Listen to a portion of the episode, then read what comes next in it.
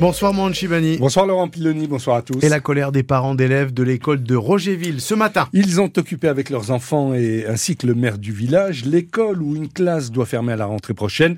Cette école compte aujourd'hui 57 élèves et 3 classes. Et à la rentrée prochaine, avec la fermeture d'une classe, 48 élèves se retrouveraient répartis dans deux classes à quatre niveaux chacune. Inacceptable pour les manifestants qui redoutent à court terme la fermeture pure et simple de l'école Isabelle Baudrier. Une journée sans classe et sur un tracteur. Il est rouge et noir. Pour Amandine et Charlotte en CE2. Parce qu'on manifeste.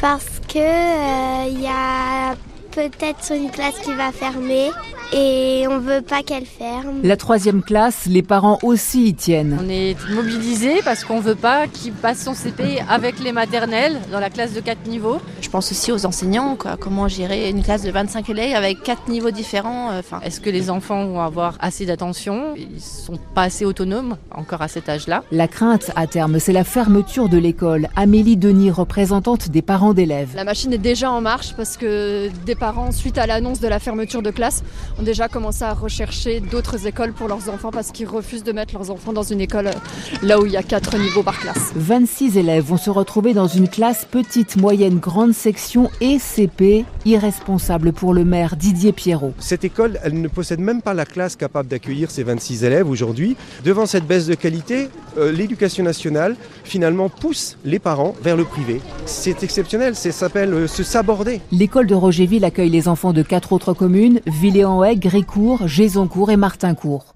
Et rappelons que la carte scolaire prévoit 54 suppressions, de postes en Meurthe-et-Moselle à la rentrée prochaine et 38 dans les Vosges.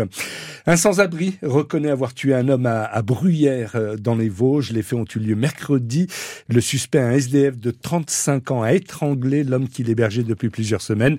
Le meurtrier s'est dénoncé euh, de lui-même à ses voisins, leur demandant d'appeler les gendarmes. Il a été aussitôt interpellé et placé en garde à vue. Il devrait être présenté à un juge dans les heures à venir en vue de sa mise en examen et son placement en détention. La FNSEA, syndicat majoritaire chez les agriculteurs, a fait savoir qu'il ne participerait pas au débat avec Emmanuel Macron demain au Salon de l'agriculture à Paris. Édouard Leclerc, Michel Édouard Leclerc a également décliné l'invitation en dénonçant un coup de com' de la part du président de la République. En attendant l'ouverture du salon, donc demain, une trentaine de tracteurs sont entrés dans Paris à la mi-journée. Ils sont stationnés devant l'hôtel des Invalides. Le nouveau le nouveau plan loup pour 2024-2029, publié aujourd'hui par le gouvernement.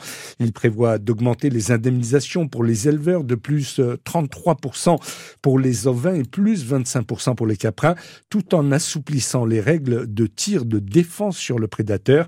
On estime aujourd'hui la population à, à 1104 individus, 209 peuvent être tués chaque année.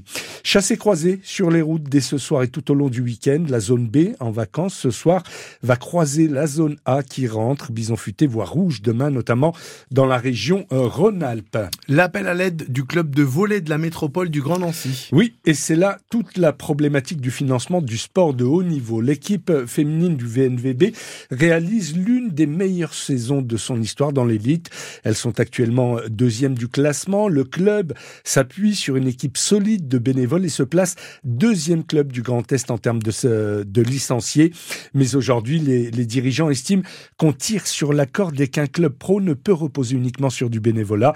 Ils réclament donc une aide budgétaire aux collectivités locales, au moins 300 000 euros, explique Patrick Venturini, le président du club. Quand on a tirer sur la corde comme on a tiré, il y a un moment, on n'a plus de visibilité. On s'est défoncé depuis 4 ans, on est au bout du bout, on fait une année qui est exceptionnelle. Soit on change de braquet, soit on, arrête. Pour construire quelque chose, il faut qu'on ait une visibilité. L'argent, c'est le nerf de la guerre. On a fait le maximum d'économies qu'on pouvait faire. Quand on dit euh, qu'on est au minimum euh, de la masse salariale autorisée, quand on est à 304 000 et que la moyenne euh, en Ligue AF, c'est 600 000, faut pas être grand mathématicien pour comprendre. Hein. Le club, il nous appartient pas il appartient aux collectivités publiques qui nous financent. Nous, on est là pour monter le club au plus haut niveau. C'est à eux de nous dire, oui, on veut poursuivre avec vous, soit on n'a pas les moyens, on arrête. C'est comme si on me donnait une voiture, pour aller du point A au point B, il faut 50 litres, mais on t'en donne que 30. Et on, te dit, bah, tu te mets au point mort dans les descentes, et après, euh, tu verras bien jusqu'où tu arrives. On a montré ce qu'on était capable de faire avec rien. J'imagine ce qu'on pourrait faire avec pas beaucoup. On peut euh, frôler le toit de l'Europe, quoi. Faut que tout le monde en prenne conscience.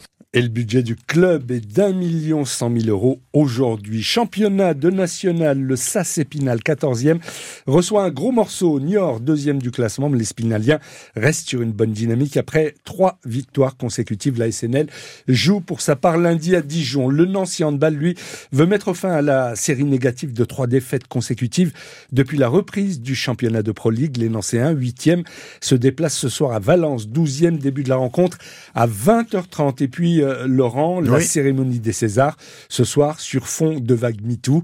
Euh, côté compétition, deux films trust les nominations, 12 pour Le règne animal de Thomas Kelly et 11 pour Anatomie d'une chute, vous l'avez vu, de Justine Trier, où l'on retrouve le Lorrain Antoine, Reynard, nommé dans la catégorie meilleur second rôle. Antoine Reynard, qui est natif de... De Forbach. Non. Non. J'aurais pu. Hein. Vous résumez tout à Forbach, non mais franchement, un omni, omni.